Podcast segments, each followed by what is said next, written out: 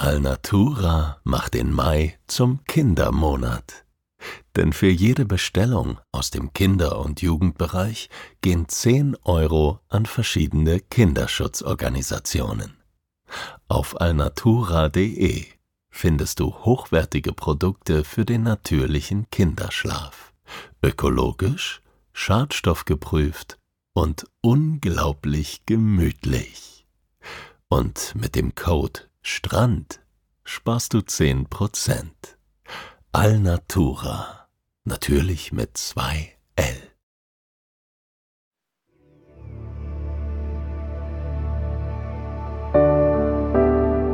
Schlaf gut.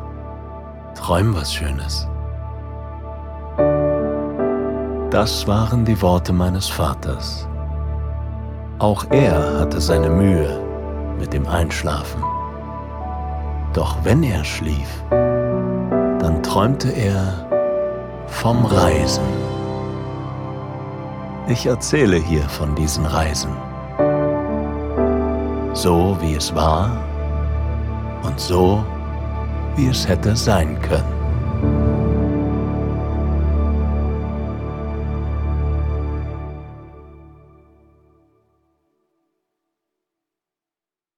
Vom Bosporus weht eine laue Brise herüber und bläht die weiße Tischdecke unter dem üppig beladenen Frühstückstisch.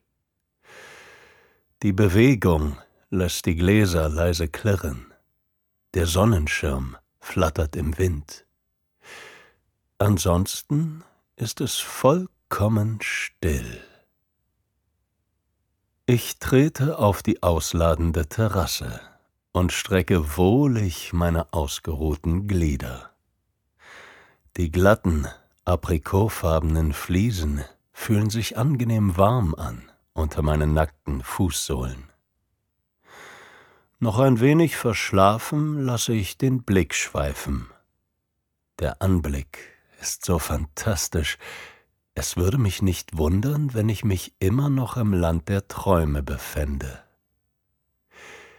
Hinter den terrakottafarbenen Dächern ragen stolz die sechs spitzen Minaretttürme der Sultan Ahmed Moschee auf. Wie Kerzen umrahmen sie das imposante Bauwerk, das sich aus großen und kleinen muschelförmigen Kuppeln zusammensetzt. Im milchigen Morgenlicht haben sie einen leichten, zartrosa Schimmer. Weiße Möwen umkreisen die Türme. Die schlanken Körper schießen über den Himmel wie silberne Pfeile. Ihre hellen Schreie gehören zu dieser Stadt ebenso dazu wie das Wasser. Istanbul, die Perle am Bosporus. Silberblau glitzert das Meer hinter der Silhouette der Moschee und trennt den europäischen Teil der Stadt vom asiatischen. In der Ferne des anatolischen Festlands erheben sich Berge in bläulichem Dunst. Vielleicht haben sich die Baumeister der Moschee von diesen unzähligen Blautönen inspirieren lassen. Denn nicht umsonst trägt das Gebetshaus auch den Namen Blaue Moschee. Die Kuppel ist mit abertausenden Mosaiksteinchen verziert vom tiefblauen, reinsten Aquamarin bis zum wässrigen, beinahe ätherischen Türkis ist alles vertreten, was die Farbpalette des Meeres und des Himmels zu bieten hat. Fällt Sonnenlicht durch die Kuppel, wird der gesamte Raum von einem dumpfen blauen Schimmern erfüllt, als befände man sich am Boden des Meeresgrundes, tief unter der Wasseroberfläche. Ich schenke mir eine Tasse starken türkischen Mokka ein. Der Kaffee hat einen dichten, cremigen Schaum und duftet verführerisch nach Kardamom. Er rinnt mir samtig die Kehle hinunter und erfüllt mich mit Wärme und Energie, die ich bis in die Finger und Fußspitzen spüre. Das kann ich auch gut gebrauchen. Schließlich habe ich heute so einiges vor. Nach einem ausgiebigen Frühstück und einer belebenden Dusche mache ich mich am Vormittag auf den Weg zum Anlegepunkt Kabatasch, von wo aus mich ein Schiff zu den Prinzeninseln bringen wird, die ein paar Kilometer vor Istanbul im Marmarameer liegen. Ich habe noch viel Zeit, bevor das Schiff ablegt, und so lasse ich mich ohne Eile durch die lebendigen Straßen der türkischen Metropole treiben. Die Abwechslung von Ruhe und Geschäftigkeit fasziniert mich. Ich laufe durch enge, von Platanen beschattete Gässchen, die einen würzig süßen Geruch verströmen. Ich bleibe einen Moment stehen und streiche mit der Hand über die Rinde, die an manchen Stellen abplatzt und darunter eine weiche, weiße Haut zum Vorschein kommen lässt. Zwei Männer, die vor einem kleinen Café bei einer Tasse Chai Backgammon spielen, lächeln mir zu. Etwas ertappt laufe ich weiter und finde mich plötzlich auf einer belebten Hauptstraße wieder, auf der sich hupende Autos, Motorräder und Fußgänger drängeln. Eine rot-weiße Katze liegt zusammengerollt auf dem Deckel einer Mülltonne und lässt sich seelenruhig die Sonne auf den seidigen Pelz scheinen. Die Ruhe dieser Katze müsste man haben. Einfach die Augen schließen und alles um einen herum ausblenden nur das aufnehmen, was einem gut tut, die wärmenden Strahlen der Sonne, die Farbenpracht der goldrot gemusterten Westen der türkischen Eisverkäufer, die von zahlreichen Gerüchen geschwängerte Luft. Mir weht ein Duft von frisch aufgeschnittenem Obst entgegen, ein paar Schritte weiter die rauchigen Schwaden der gegrillten Köftespieße, alles durchmischt mit der feuchtwarmen Meeresbrise, die vom goldenen Horn einer Bucht des Bosporus herüberweht. Ich nehme das alles tief in mir auf und versuche, mir die Gelassenheit der Katze zu eigen zu machen.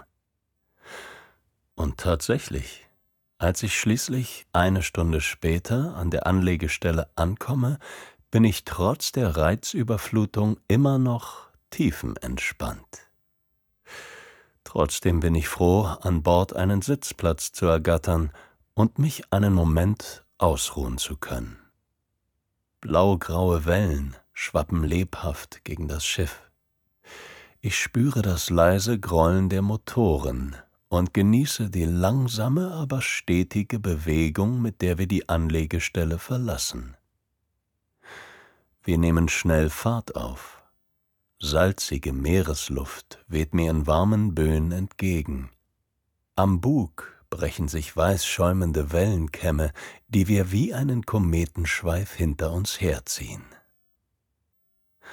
Auf der rechten Seite zieht die Silhouette des europäischen Teils der Stadt an uns vorbei. Ganz deutlich kann man die prächtig verzierte, weiße Marmorfassade des Dolmabahce-Palasts erkennen, der im 19. Jahrhundert nach dem Vorbild europäischer Herrscherpaläste gebaut wurde. Nur ein schmaler, eleganter Eisenzaun trennt das Gelände vom Meer, Direkt dahinter erstreckt sich die streng symmetrische Gartenanlage mit hoch aufragenden Palmen und Rabatten voll leuchtend roter Stiefmütterchen. Wenig später kommt ein weiterer Palast in unser Blickfeld, der um einiges ältere Topkapi-Palast. Er liegt auf der Landspitze zwischen Goldenem Horn und Marmarameer, im Herzen des ehemaligen Konstantinopel. Voller Ehrfurcht flüstere ich mir den Namen der antiken Stadt leise vor. Konstantinopel.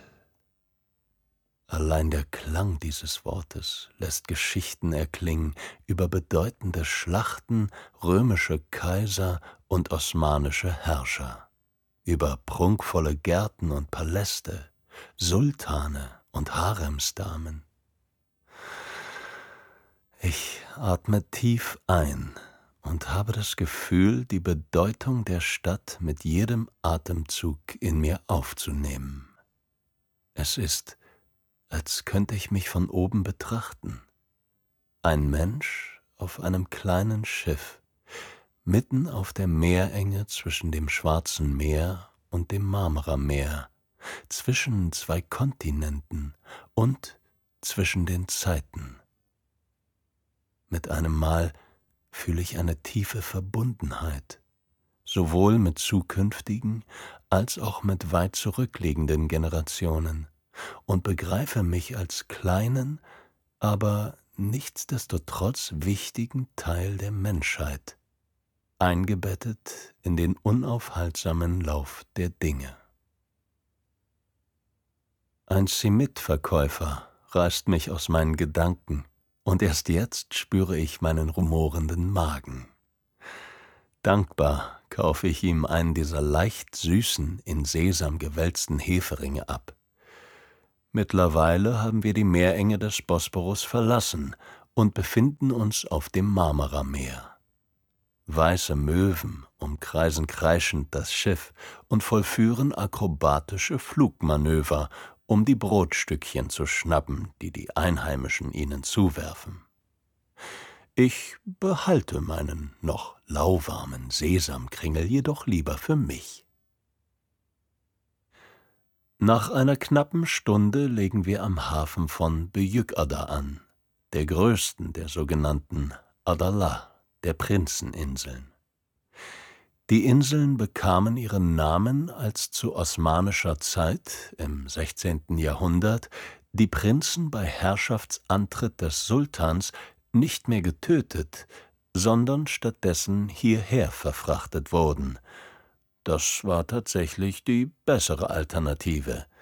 Inmitten des tiefblauen Meeres, auf den von üppiger Vegetation bewachsenen Inseln, lässt es sich immer noch sehr gut aushalten. Kein Wunder, dass sie inzwischen als beliebte Sommerresidenz der Istanbuler High Society gelten. Autos sind verboten, stattdessen sind die Straßen erfüllt vom Geklapper von Pferdehufen und dem Rattern reich verzierter bunter Kutschen. Ich beschließe jedoch, die Insel zu Fuß zu erkunden. Nach der gedrängten Enge der Stadt sind die breiten, kopfsteingepflasterten Straßen von Büyükada eine wahre Wohltat. Hinter der Anlegestelle geht es direkt leicht bergauf, aber meine Beine tragen mich ohne Mühe auf den sanften Hügel, vorbei an den beeindruckenden Häusern. Die Architektur wäre Prinzen durchaus angemessen. Staunend bleibe ich vor einer dieser prächtigen Villen stehen. Die meisten dieser für die Inseln so typischen weiß lackierten Holzhäuser stammen aus dem 19. Jahrhundert. Mit ihren Terrassen, Erkern und kunstvollen Giebelschnitzereien wirken sie ein wenig so, als hätte Pippi Langstrumpf sich von einem Sultanspalast inspirieren lassen. Das Haus, vor dem ich stehe, macht einen unbewohnten Eindruck. An manchen Stellen blättert die weiße Farbe bereits ab, doch das tut der Eleganz keinen Abbruch. Die Schatten der Bäume flirren über die Fassade, als würden sie das Holz streicheln wollen, mit einer völlig lautlosen Bewegung. Nur das leise Rauschen der Blätter ist zu hören. Es ist, als würde das Haus hier schlafen, auf diesem Archipel inmitten des türkisblauen Meeres, und friedlich darauf warten, dass es wieder zum Leben erweckt wird. Für einen Moment stelle ich mir vor, wie es wäre, es wieder herzurichten und die Sommer hier zu verbringen. Jeden Morgen auf nackten Füßen mit einem starken Kaffee auf die Veranda zu treten und in den duftenden Garten zu schauen, in dem prächtige, purpurrot leuchtende Rhododendren und duftender Jasmin um die Wette blühen. Doch nach ein paar Minuten verabschiede ich mich von diesem Tagtraum, winke meinem Haus noch ein letztes Mal zu und mache mich daran, weiter die Insel zu erkunden. Die Sonne strahlt kräftig vom Himmel, und die Straßen liegen flirrend und still in der Nachmittagshitze. Zum Glück sind sie gesäumt von zahlreichen Bäumen, Eichen, Akazien, riesige Magnolienbüsche und im Wind knisternde Palmen.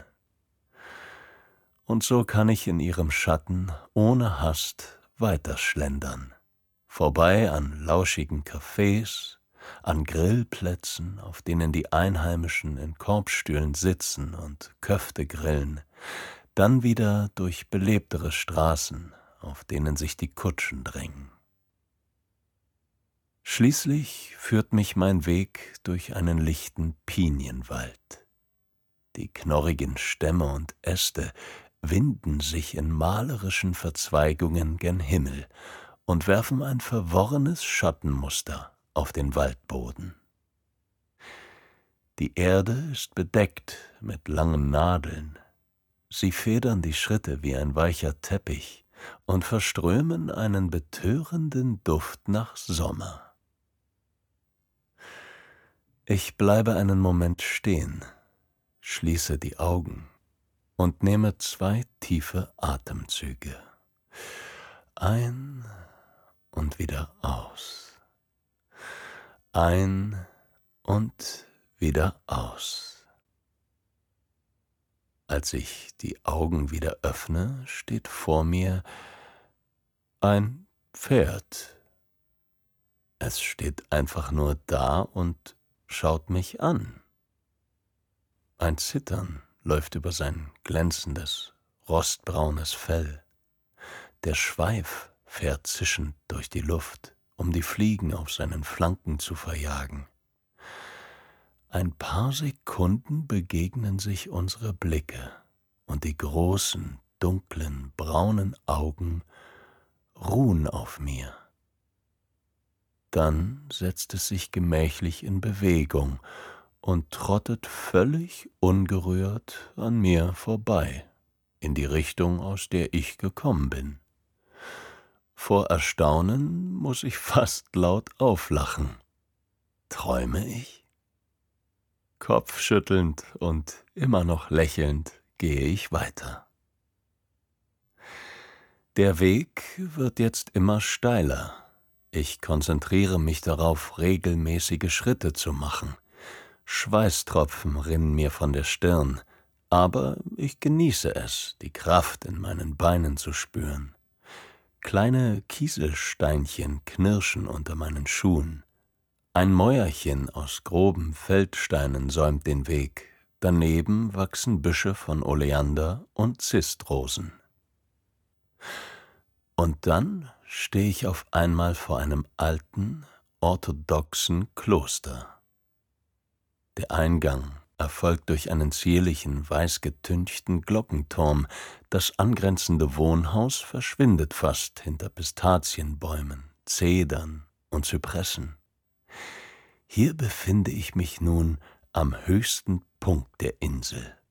Und als ich in den Innenhof trete, in dem die Bänke eines kleinen Cafés locker verteilt sind, werde ich überrascht vom fantastischen Ausblick. Unter mir erstrecken sich die sanften Hügel und üppig grünen Wälder des südlichen Ausläufers der Insel. Ganz weit unten glitzert das Meer. Kleine Schiffe durchpflügen das Wasser und durchziehen die silbrig blau schimmernde Fläche mit weißen Linien. In der Ferne kann man den asiatischen Teil von Istanbul sehen. Die nur als helle Schemen erkennbaren Häuser kriechen von der Küste aus die dunkelgrünen Berge hinauf. Ich lasse mich auf einer Bank des Cafés nieder und bestelle einen Chai und ein Balak Ekmek, eine gegrillte Sardelle im Brötchen. Der leichte Wind trocknet meinen Schweiß, aber ich komme nicht ins Frösteln.